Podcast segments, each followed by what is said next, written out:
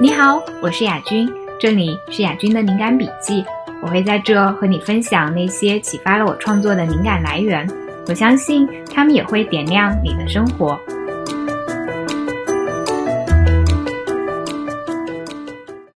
大家好，我是雅君，今天这一期非常荣幸请到了南方。南方是我之前大学时候的师姐，我原来在财新实习的时候是带教我的老师。他在财新做了几年记者之后，选择了去法国读巴黎政治学院。他读的方向是人权及人道主义行动，就是一个听起来非常屠龙术的专业。然后他现在在做的事情是做 C 计划，这是一个做批判性教育和公民教育的机构。他们也有一些课程，我之前在公号上也有推荐过。然后这期就想和和南方聊一下，就我们最近的一些思考啊、想法。嗯，好了，欢迎南方的到来。大家好，我是南方，非常谢谢亚军的邀请。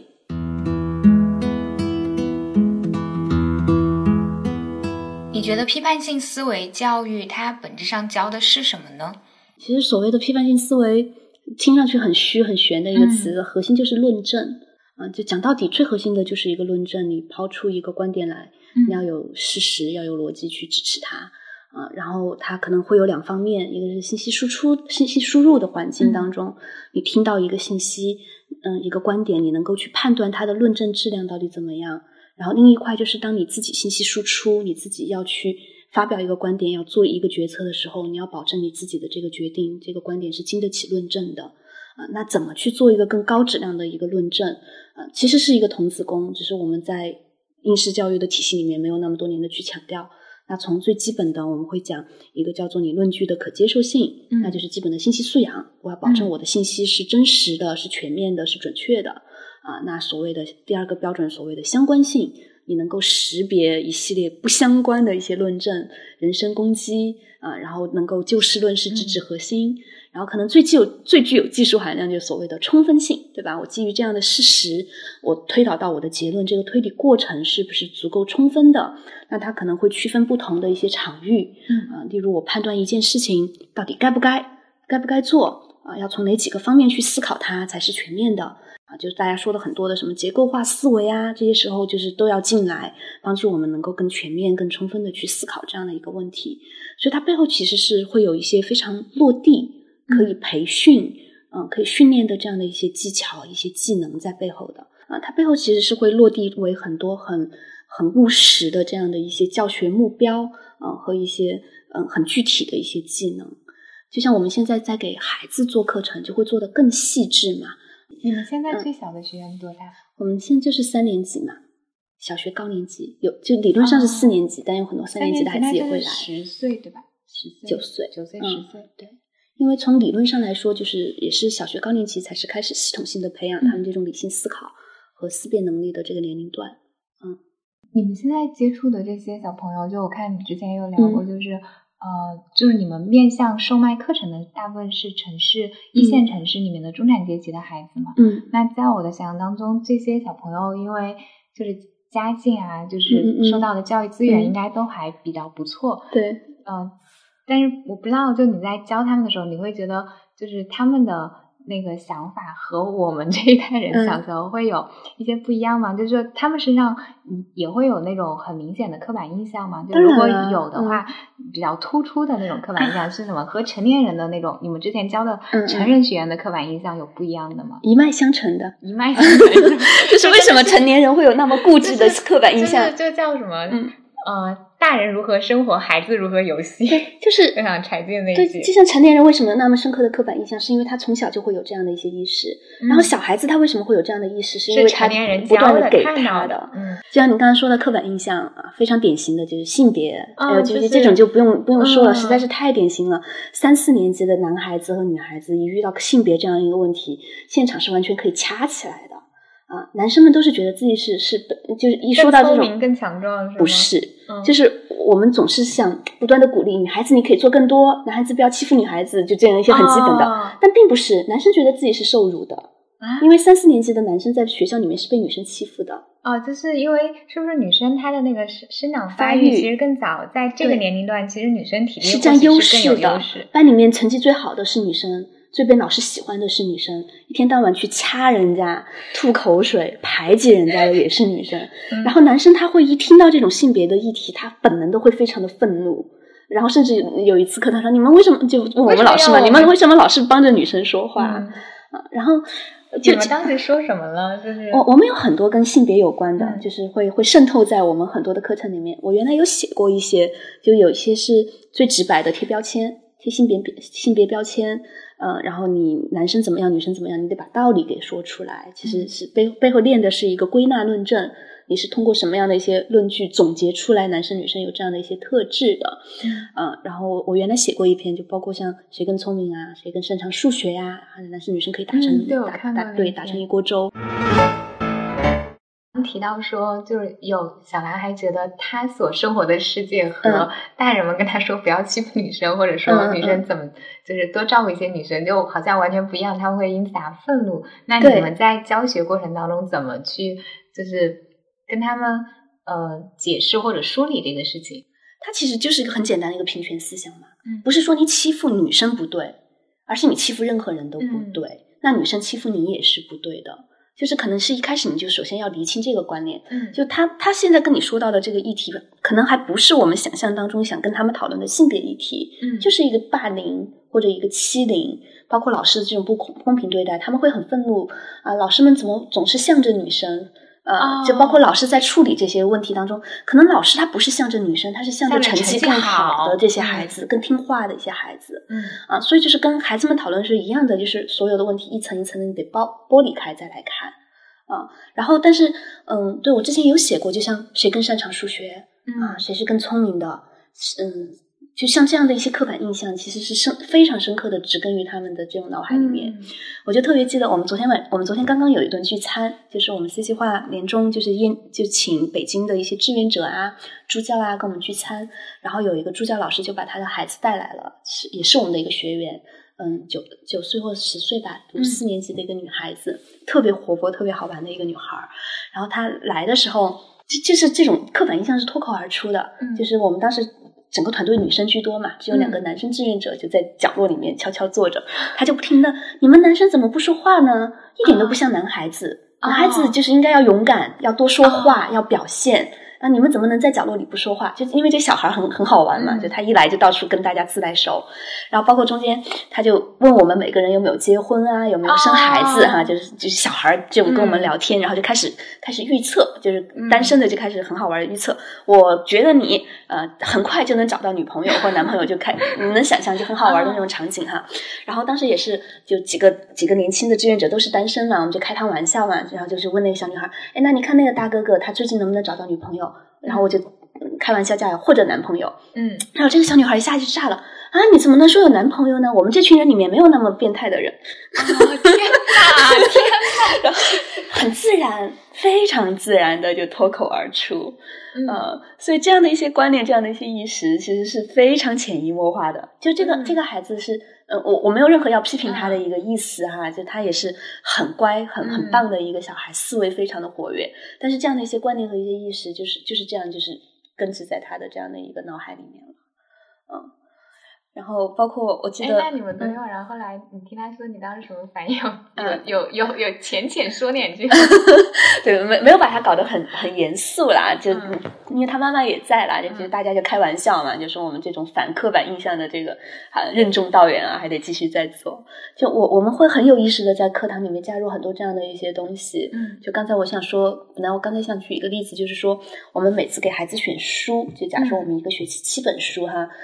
尽管我们几个都是文科生背景，嗯，也会很喜欢带孩子读些儿童文学啊这些方面的东西，就是还是会匹配虚构类的、非虚构类的，然后社科的和呃自然科学都会做一些匹配。那像我们这学期就是给孩子们就选了一本很简单的科普书，叫《受苦受难的科学家》。嗯，然后这本书是那个一套美国很有名的一套丛书丛丛丛书，那个《Horrible Science》可怕的科学里面的一本儿。啊，就这这个你要跟那个有孩子的爸爸妈妈就都知道这一套书啦，就很有名了。嗯，就很基本的这种科普，就跟他们讲，就有点像我们小时候看的各个科学家的一个故事。所以像这个课，我们会有两个课时，然后第一个课时就是可能就是比较传统、比较基本的啊，读懂文本，然后包括你看这些科学家怎么做实验的，提出假设、验证假设啊，学习他们这种坚韧不拔的科研精神等等，这大概会是一个课时内容。那第二个课时内容，我们就会问他们啦，标题叫“受苦受难的科学家”啊，为什么科学家们会受苦受难？所以就以此为切入，其实是会把我们想做的很多的性别教育、公民教育的东西拿进去。啊，例如当时这堂课，可能我们要给就是给他们讨论的就是两个很核心的点啊。第一个就是你会看到历史上大量的科学家被当权者迫害啊，从什么伽利略啊、哥白尼啊啊，然后包括那个这是书的文本就有的，就孩子跟他们讲故事就会知道的。然后包括到前苏联对这些生物学家，嗯，饥荒啊诸如此类对生物学家的一些迫害啊，然后我们就会带着他们基于文本去分析这些当权者，他们去指责这些科学家是基于一些什么样的一些理由。嗯啊，那你到底判断一个科学家的学说正不正确？你应该看什么？他的这些指责是相关的还是不相关的？嗯啊，那他为什么就能够这么堂而皇之的拿不相关的理由去指责这些科学家们呢？迫害他们呢？啊，然后孩子们会自然而然得出结论，因为他们的权力太大了。嗯，他们的权力这么大，我们应该怎么办？啊，让他们自然而然的 就会我们要革命。呃，然后呃，然后还有一些大一点的孩子，六年级的孩子哦，他就会说我们要大宪章。我们要宪法，我们要学术的自由、言论的自由，我们要把权力关到笼子里面去。所以其实就不用讲的特别特别深，但是你就是这样一步步带着他们，这样一些很基本的一些概念就会就会给到他们。然后我们当时这堂课还有第二个点，就是其实也是基于文本的，嗯，孩子们自己去数一数整本书里面有几个女性科学家，为什么这么少？而且他们能看到居里夫人的故事。一路求学是多么的不容易啊！然后书里面还有几个就非常零零星星的，然后还有嗯，一必须给哥哥弟弟做家务啊，从小就要做家务的这样的一些女科学家自学成才。她本来书里面就会有这些故事啊，所以就会带着去孩子们去思考呀啊，为什么他们觉得女孩子不可以去读书啊？然后他其实其实说说到背后都是这样一些母职的期待和母职就这母职期待的这种这种绑架啊。对，所以其实就会从这一个点就会切入到这样的一个性别议题当中啊。为什么女孩子天然就要去做更多的家务？为什么我们天然的就去假设她们应该要去照料照照料自己的家庭和自己的孩子啊？然后以此深入进去，就可以跟孩子们讨论很多很好玩的事情。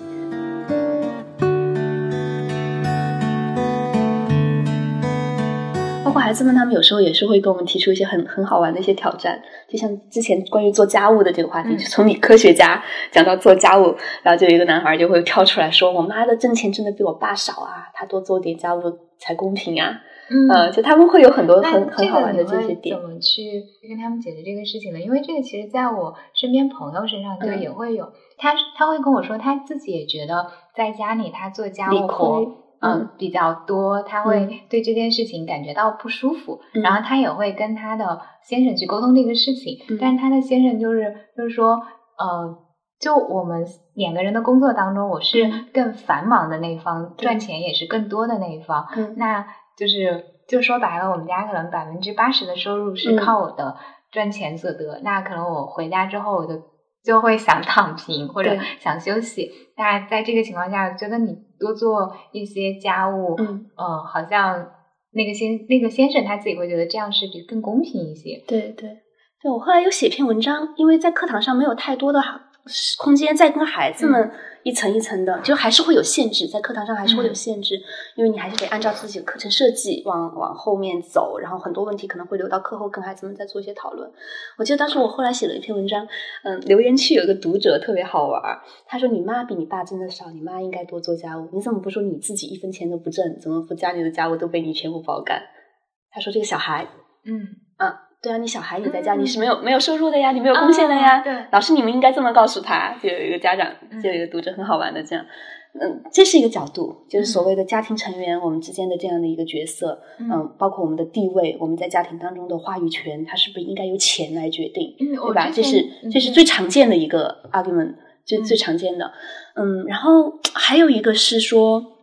是从是从。嗯，实然角度来讲，嗯，嗯，因为就像你刚才说的，其实好多这种社会学家，他们做了很多的实证研究，就是收收入差其实是跟这种家务差是完全是非常高高度相关的。嗯，大多数的家庭甚至女性就是会觉得理理亏啊，嗯。啊，而且事实上也是这样的，女性的收入本来就比不叫本来啊，就是你看那个数据嘛，就是同同说了很多年的同工同酬，女性的收入只是百男性同同等岗位的百分之八十啊，然后包括就是说，啊，但我记得那个龙虾教授他在跟人辩论的时候，他他当中提出有一个观点，他是说，就是呃那些很高收入的工作，它往往要求很高强度的时间投入，嗯，然后女性她可能会更。就是就不是说女性不能选择这个工作，是会她会女性会自愿，是的，女性她自愿退出。那在这种情况下，她会觉得同呃，就这个工资收入男性比女性高，并不能推出这个当中有结构性压迫。是的，嗯，但背后正是结构性压迫呀。我我想说，其实就是沿着这个逻辑的，其实我们会看到，确实很多家庭里面，女性的工作是比男性清闲的。对吧？嗯，在很多嗯，就当然你会说很多的在大城市可能不是这样的，双方都非常忙。但你会看到，包括很多小城市的家庭结构就是这样的。女女性她的整个的工作，因为她要照顾孩子，她会选择一些所谓的更加清闲、更加稳定的一些工作。然后理所当也不叫理所当然，然后就是一个结果，就是她的收入本来就比男性就要低，就不是同岗同酬，就是因为她她是先有这样的一个母职的一个期待。就像我们大多数女孩子，你要去选专业、选工作的时候，所有人都会告诉你，女孩子要稳定一点啊。嗯，你要学财财会方面的专业啊，你之后要做公务员啊，你要去国企啊。嗯，这就是很非常典型的爸妈们的期待。对，这就是一个恶性循环嘛。嗯啊，因为我对你有这样的一个母职期待，所以你会选择一个更清闲一点的工作，所以你的收入会更低一些，所以你在家庭里面没有博弈权，所以你要承担更多的家务和更多的养育职责。然后以此再导致你，因为把你已经捆绑在了家庭之中，所以你更没有办法去平等的在职场上和男性做一个竞争。所以就是说，龙龙虾教授说的是对的，但是问题是在于它背后就是这样的一个结构化的一个问题。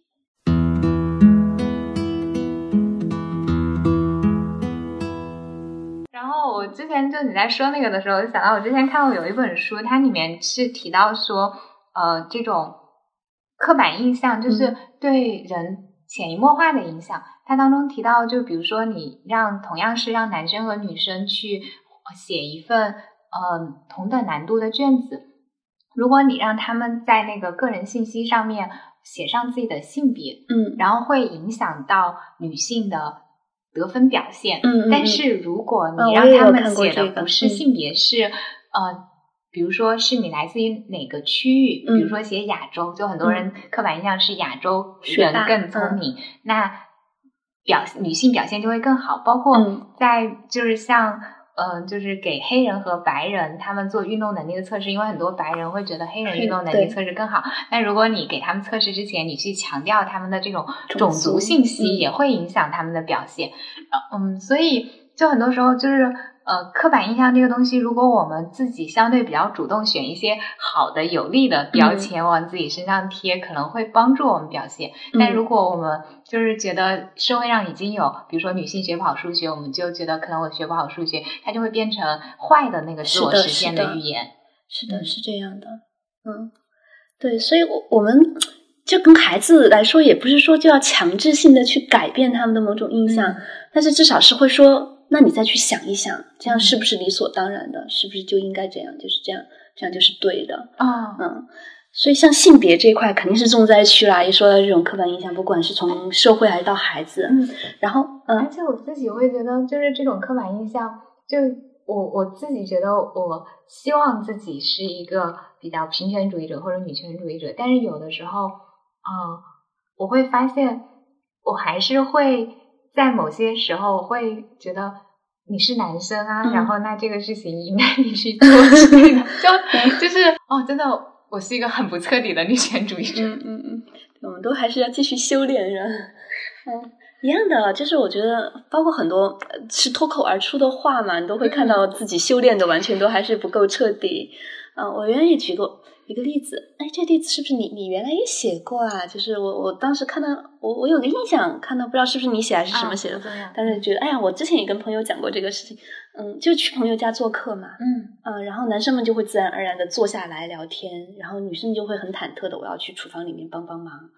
啊，哦，这一点倒在我们家好像不不明显是吧？那可能不可能不是不是这边，嗯，不不是从你这儿看到的，嗯，但我现在就会比较有意识的，就是到朋友家做客就会。呃，如果是我老公的朋友啊，你去看一下有什么要帮忙的，呃，就更多的还是以是谁的朋友，谁的关系更亲密这样来定。但是原来可能就会觉得有点，就特别是刚刚毕业那两年，就是年小年年更年轻的时候，大家很喜欢在家里面宴请，就厨房是一个很重要的一个空间，那好像就每次就会不由自主的觉得我好像对我好像有有义务要进去帮帮忙啊，然后包括吃完饭了之后，我是有义务要帮着他收拾等等，嗯，就包括我会想到就是。呃，我我原先比如说，我会觉得好像我作为一个女孩子，我应该要学会做饭。然后当比如说，如果是在一段关系当中，我的另外一半他对我提出这样的要求，同时他自己也去做饭的时候，我就更加会觉得这件事情好像就该是去做的。但如果我自己本身又没有那种呃，比如说星期天。他的期待是我们一起去呃菜市场买菜回来做饭，我就会觉得他，因为他也会参与这个劳动，我就会觉得好像非常的合理和正当。但是对于我来说，可能我的星期天理想度过模式就是躺床上看看电影、翻翻书就过去了。但我就会觉得好像我的那个理由就很，就是显得很不够，没有人家那么正当似的。然后包括我后来会意识到说，呃。就当我在一段关系里面，对方他对我没有烹饪这些期待，他自己也没有对烹饪表现出很热爱之后，我我是就本来的我就没有外在期待的我，可能是一个不太会说想到要去做这些事情的人。但是当关系当中，呃，就是当关系里的期待和社会期待相重叠的时候，我就会更加觉得那个关系里的期待是我应该去满足的。嗯嗯嗯。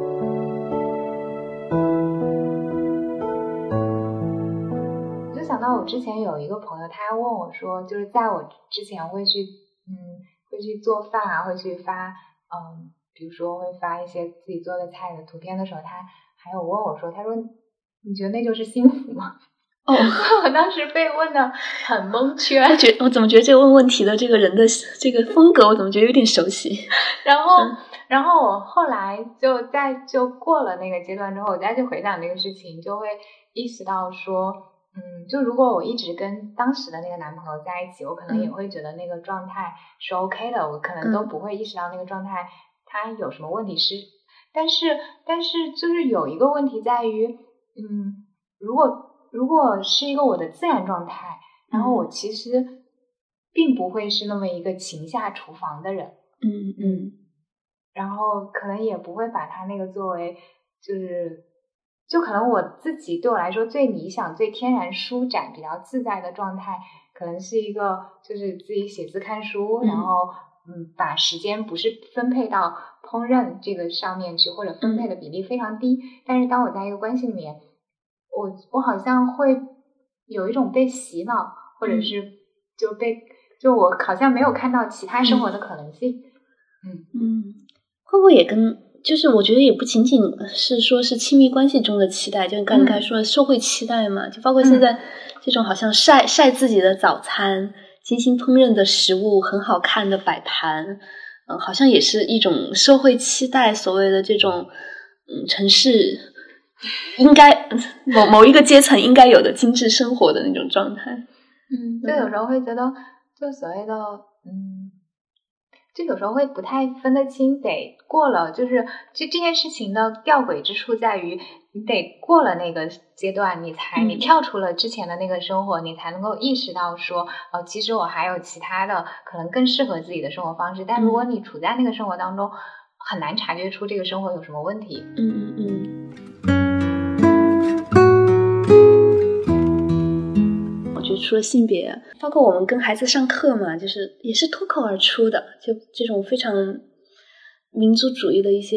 话语，对，诸如此类的。然后，我我们老师告诉我们，美国人都歧视中国人，就就脱口而出，就是大量的这样的信息也都会出来。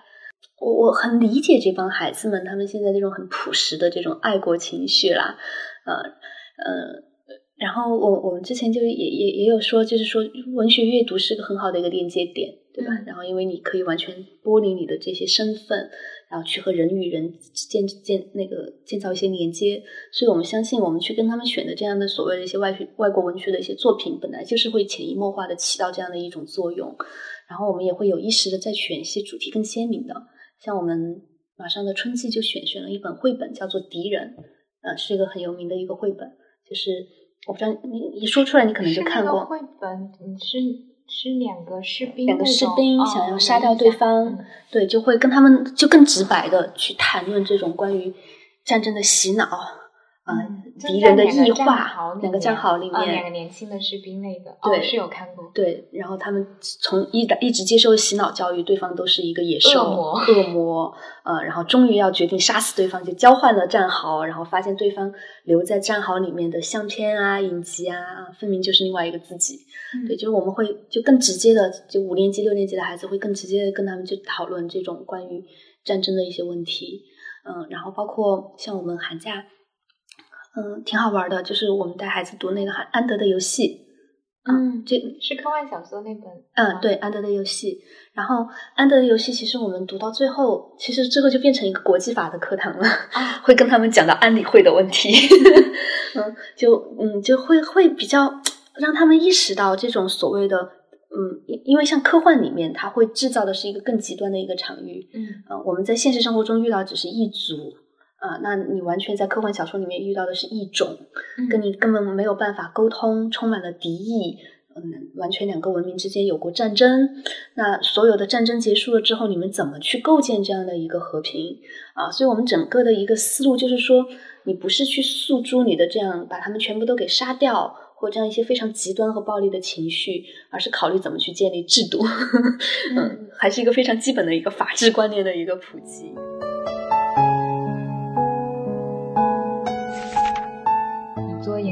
有说过，就 现在看到一个新闻出来，如果你希望能够比较算是比较准确的去说这个事情，可能需要稍微等一等。是然后，但现在的情况就是，往往就等一等，等一等热度过去，热度过去了，然后也没有另外一方，特别是如果另外一方是那个比较强势，或者是另外一方他没有什么，他在公开发声当中他不会得到好处，只会得到抨击的话，另外一方就完全消声了。对，像之前那个。呃，今年不是北大女生自杀那个事情吗？是。然后当时三年写了一篇文章去去算是 批评吧，对。但是只算业务探讨，就是说你这个不够平衡，不够客观。然后后来三年就被喷成了筛子。对，你怎么看呢？嗯，就我我的看法跟就方可成老师他在他的那个。我我看到新的公号上有有有写了一篇，我自己的我自己跟他想法其实比较接近，就我会觉得，就我们当然理想的状态是双方都采访，但是他已经去联系了另外一方啊，另外一方当他拒绝采访的时候，是其实这个拒绝采访这个行为本身也会透露出一些信息，然后就是我会觉得，如果一个记者他连联系都没有联系，连努力都没有努力，这个是很有问题，但是如果他。努力联系了，只是说我们很多时候就如何界定这个努力联系了，就是是给他打一个电话，还是给他打一百个电话？是如做到是跑到现场去，或者是做到什么程度算是努力联系了？这个这个就是不同的那个媒体或者记者标准不一样。我记得之前就有一期就看柴静他写《看见》里面有一篇，是他当时采一个跟政府和官商有关的一个案子，然后他。他当时要去采访另外一边的时候，他他的团队里面的人会对这件事情有很大的担忧。一个是担心他采了这个报道最终会发不出去，就等于说惊动了上层；另外一方面也担心他踩了可能会对于他们这个团队，因为是去不是在北京，而是去当地去采访，会担心对他们的这种记者一行人的人身安全有影响。但是当时柴静就是坚坚持说，我们一定要去采到，然后一定要去联系。然后我自己会觉得，嗯，就是那篇文章在我看来，它它有价值，然后就有很有必要。然后它细节上的瑕疵，我我自己觉得在现在这个这种舆论环境当中，是我觉得是可以接受的，就对我来说是可以接受的。嗯，当时看到三年那个文章的时候，我做了件很怂的事情。就我当时看到这篇文章的时候，我先给他点了一个赞，先看了一个再看。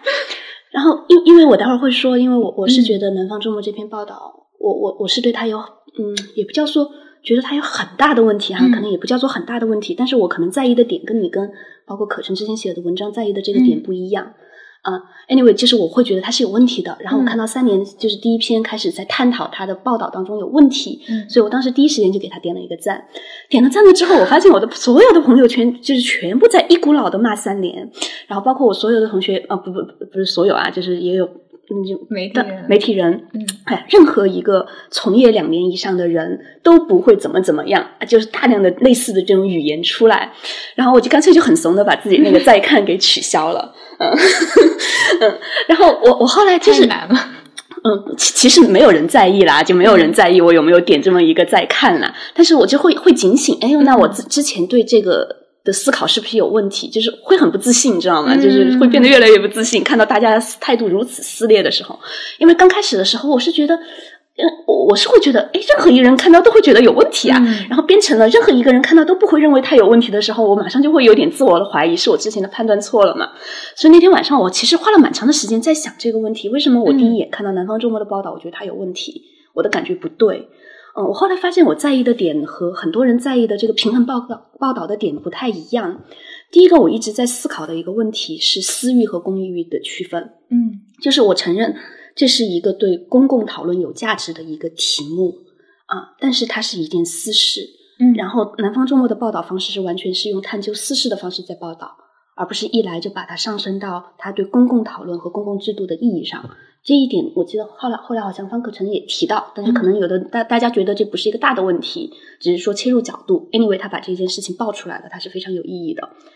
嗯，然后让我最最纠结的一个点是在于隐私的曝光。嗯嗯。不是说出双方都有，一个是我我会想到，如果我是一个女孩，哪怕我妈妈授权了，我是绝对不会想到我死掉之后，我如此私密的信息被这样大范围的曝光，我会觉得感到非常深刻的受到冒犯，哪怕他隐匿了我的名字，因为对方的名字是公开的，所以毫无疑问，所有人都知道这个人是谁。嗯，然后另外一方就是可能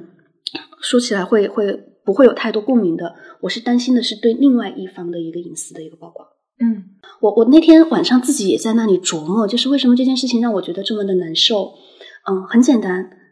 学法律的我们都知道，哪怕你是一个罪犯，嗯，你的隐私权也是受到保护的。那我在什么时候会颠覆你的隐私权？就是曝光你的隐私权成为一件正当的事情，或者说在这篇报道当中，记者完全就是也也不能叫事无巨细了，就 anyway 能把他能掌握到的这种现真实的个人信息全部曝光了，他的目的是什么？曝光一个我们认为作恶者的隐私啊，一种情况，一种一一种情况可能是预防预警，对吧？像我们贴通缉令，然后告诉也也不叫通缉令，一个嗯打引号的通缉令，包括你说像 Me Too 一样，我去曝光一个渣男，让大家都警惕他啊，然后到这种公共的大型的刑事事件，恐怖分子，我去曝光这个犯罪嫌疑人，哪怕他只是个嫌疑人的隐私，嗯啊，对公共形成一个警示，然后帮助大家更好的去抓住这个人。然后，那另外一个其实就是一个很赤裸裸的一个目的了，就是惩罚。嗯，而且包括这篇文章大量的这种写法，其实就是在某种程度上去煽动一个针对这个人的一种网络暴力。嗯，事实上最后的结果也是这样的。那如果说我曝光他的隐私的一个非常重要的目的，就是就是就就是惩罚他这样的一个渣男，他把这么好的一个女孩都害得现在成为一个植物人，躺在医院，他罪有应得。这是一个非常朴素的一个正。一个价值观，一个正义观。那每次听到这个时话的时候，我就会非常的警惕。哪一次的网络暴力不是以这样的借口来的呢？那如果我们觉得曝光他的隐私，去人肉他，去网暴他，是一个正当的，那就是从法律的角度的话，或从从这种法律的角度，你就要想象，你你就要思考他的一个所谓的比例原则。他做了做了多大的恶，然后需要用大规模的用一个公共公共。媒体非常有影响力的公共媒体的曝光，号召所有的人去人肉他，然后断绝他未来的一个出路。但是，就是有年种声音，嗯，我经常在朋友圈里面看到那种转发，比如说他觉得这个人做了恶，然后他把这个人的人肉信信息转发出来，他会配上一句话说：“我是一个一向反对反反对网络暴力的人，但是面对这件事情，我忍不住要人肉他，然后来看一下他的个人信息，让我们一起去如何如何。嗯，然后还有一种观点，就经常会有人说，就包括我身边一些一样学法律的朋友会说，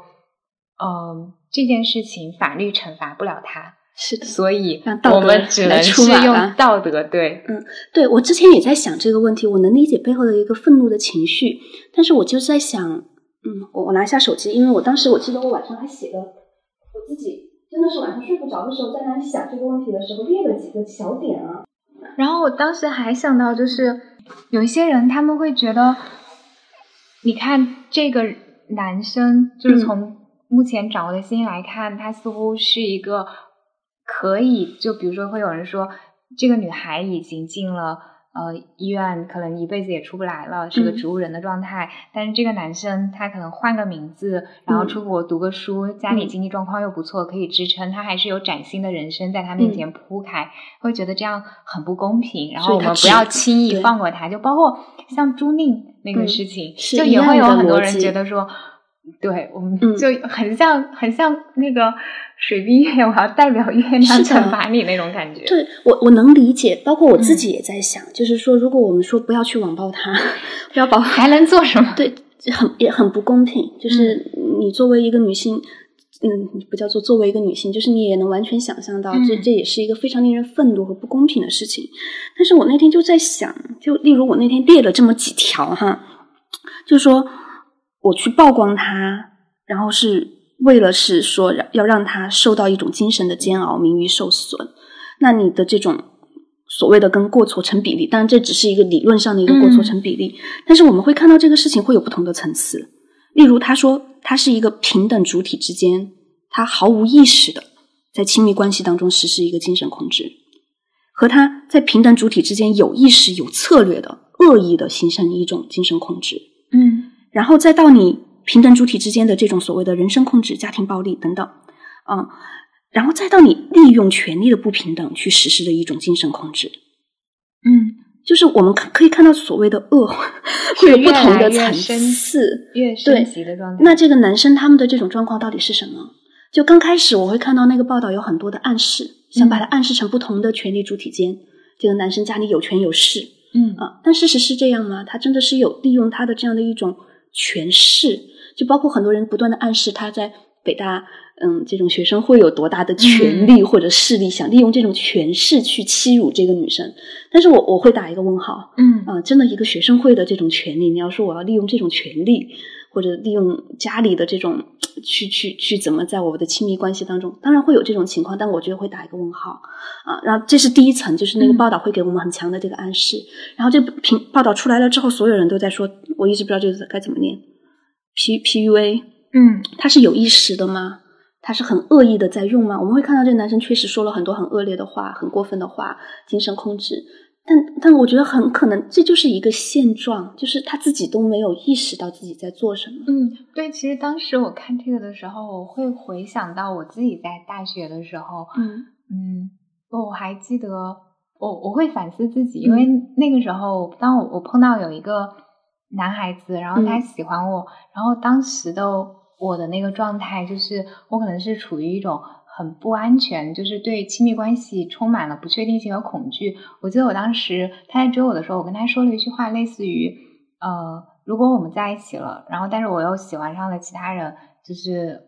我们能立刻分手嘛？就是呃，或者是在我们这个关系里面，就我当时想要的一种是被全然被爱，但同时如果我喜欢上了其他人，我又可以轻易的从这段关系当中抽身离开，而我所凭借的东西，就是可能我觉得。呃，在这段关系里面，他是那个先主动提出邀约的人，可能我会觉得，嗯，就如果这是一种权利吗？我会觉得我提出的也是一个在亲密关系里面其实不太对等的这样的一个协议条件。对，然后，呃，就是当我我还记得那天晚上，当我说完这句话，然后我就回寝室了。后来那天晚上我就有一种，就有一种觉得好像觉得自己哪里怪怪的，就是后来在想，就是。就是所谓你内心那个良知小怪兽，它没有完全沉睡，它会告诉你，隐隐告诉你这个很不公平，很奇怪，嗯。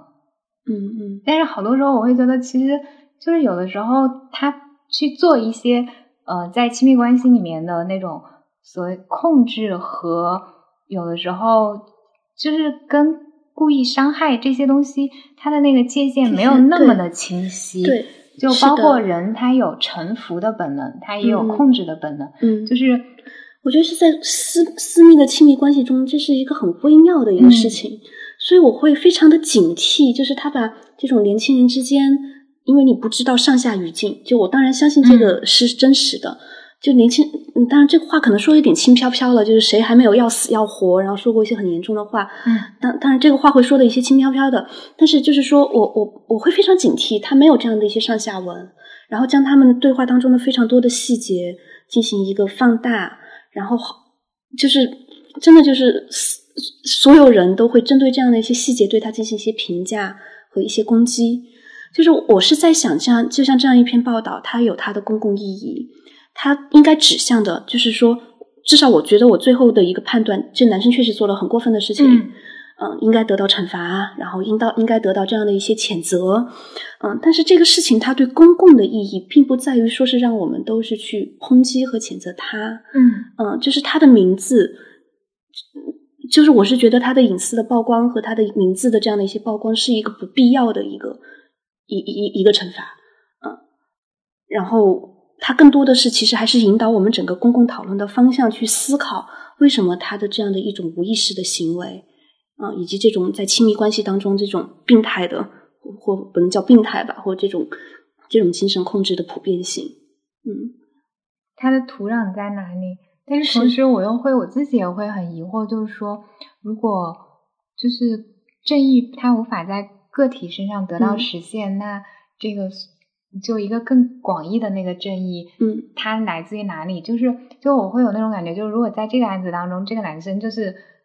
可能最后以很小的代价，相对比较安然无恙的退退出了这个世界，甚至就是大家都不知道作恶者是谁啊，这个我我自己内心会有巨大的那种不公平感和愤怒感。嗯，其实我也没有想的。特别清楚，你说这种所谓的一种道德惩罚，就像我们说比例原则，它只可能是一个非常理想化的一种情况下一种抽象的一个原则。然后我自己还觉得，就是现在大家这种对道德的标准，或者说这种当我们以道德举起道德的这种标杆去抨击人，很多时候很用力、很大声，有一个原因是，嗯，我们就是嗯无法用其他的就更正规的，比如说像法律或者制度。然后在这种情况下，我们就觉得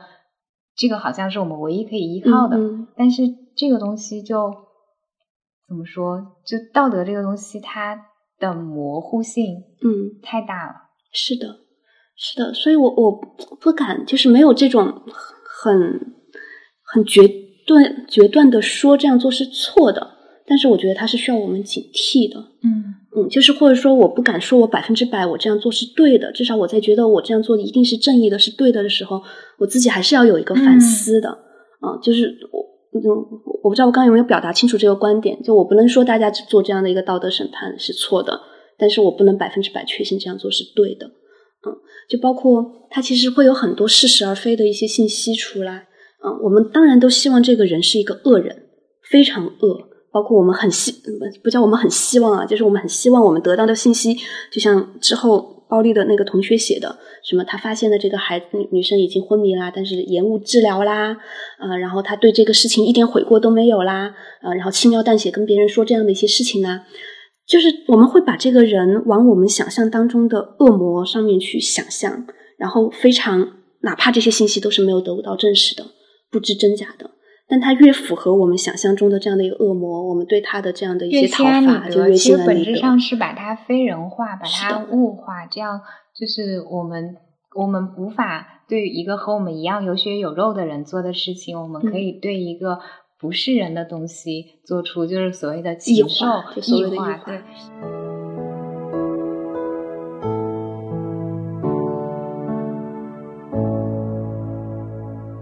我自己之前因为看这种。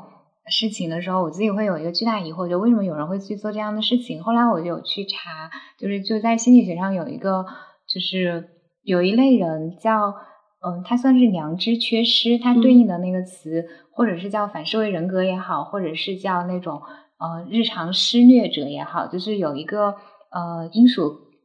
嗯一个加加大的一个大学，然后他们做过一个研究，就是显示说，在人群当中，就的确有一些人他们会通过损害别人啊获得快感，呃，哪怕他们要为了损害他人这个事情。也需要就是一定程度的损害自己，他们也愿意去做这个事情，就是快感，那个快感会会促使他们去做这样的事情。然后包括我之前看有一本书，它里面提到反社会人格比例有百分之在人群当中比例有百分之四，我当时觉得那就是二十五个人当中有一个。我我当时看到这个数字的时候，我有一种就是还挺宽慰的和舒心感，就是就一方面。我会觉得，那好像有一些之前无法理解和解释的事情可以得到解释。比如说，在我成长过程当中，会遇到一些，呃，我不知道他的恶意如为什么就无冤无仇，但是他会释放很很诡异的恶意。那在这种情况下，我就会觉得，哦，那他可能是一个反社会人格者。因为如果我一定要把他理解成他不是反社会人格，他和我们一样有良知。那我就会觉得，呃，很难。但是不管是我，就我就会陷入到一个两难困境。就是当我把他认为他是反社会人格的时候，呃，我不需要去思考他背后那些行为到底有什么呃动机。我可以简单理解成他就是一个这样一个人，他没有良知，所以他可以做恶。他只要有机会，他就会做坏事，这个让他很爽。嗯，但是同时我会有另外一个难受的点在于。我不愿意相信每就是人的这种，呃，真的有所谓的纯然恶人。然后他跟我原先的理解就是人的，呃，它是一个灰度表啊，不是非黑即白的，会产生就观念上会产生撞击。啊，当我选择相信，就换到另外一个情况，当我选择相信他和我一样，就是他他也是有良知的，只是他可能因为他的一些。过往经历导致了他有一些愤怒，或者有一些挫败感，或者就所谓那种社会结构性问题在他个人身上的映射，导致他要找到一个出口去放射出去。那我就不会有那种所谓的认知上的灰度，就关于一个人不是非黑即白这个认知上的冲突。但是我就会迎来另外一个困扰，就是嗯，他为什么要做这么做这样的事情？啊，这个答案很多时候可能我自己也得不到。嗯，对，就怎么样都很痛苦。嗯，是，就是，就那我们还要不要做这样的一些思考，对吧？就包括，就像我刚才说，嗯，到底惩罚这个男生，我们应该惩罚什么样的一个程度？这个道德的。大旗应该怎么去举？就我觉得这种问题其实是真的是很难，然后也也很难有个很明确的答案。但是我们还要不要再花时间、花自己的精力去做这样的一些思考？那你现在对这个问题是什么样的答案呢？就你，反正你的行动肯定是你觉得有必要，因为你一直在做，嗯，包括你现在在做的 C 计划也是让更多人去进行这样的思考。对，那你觉得它那个背后的那个必要性，或者是什么让？你愿意继续去做这个事情？嗯，你是说从我的个人来说，还是说从整个机构为什么要做这样的一个事情？嗯，你个人，嗯，就是想把东西想清楚嘛。从我个人来说的话，就跟你刚才说的这个是一样的。嗯，就是当当这个东西在我脑子里面有一个浆糊的时候，我可能晚上都睡不着觉，我得爬起来一条两二条的把它给写清楚，想想这个问题到底是怎么一回事。嗯，这最基本的一个。探究求知的一个本能，嗯嗯，然后那你说到这种，那更更更大一点的，在这种公共领域，就是嗯，如果大家都能花更多的时间去做一些反思和一些思考，嗯，然后那可能我们对，就是其实就是在我们一直在说的这个公共话语空间，它会更加的良善，更加的多元，更加的包容一些。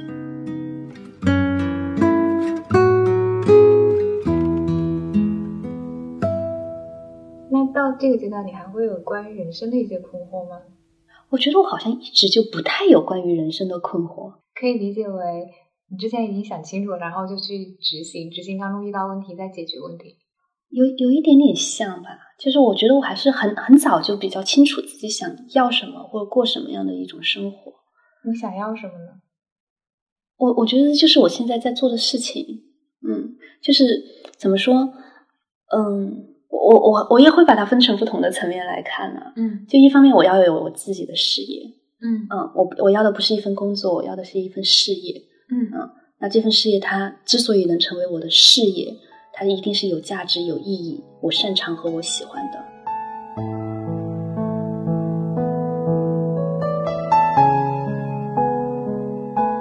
谢谢南方的到来。我自己非常喜欢南方说自己要的是事业，不是工作这句话时的笃定和坦然。我不知道正在听这段音频的你，听到南方那句话是什么感受？我的第一个反应其实是有点惭愧的。后来我想了想，可能是因为我对自己还是有所期待，我也希望自己能够做出一些让自己觉得骄傲的事情，让自己可以很自然的说出我做的是一份事业。慢慢来吧，希望我们都能在二零二零年做一些自己觉得有价值并且真的喜欢的事情。祝你的二零二零勇往无前，有如神助。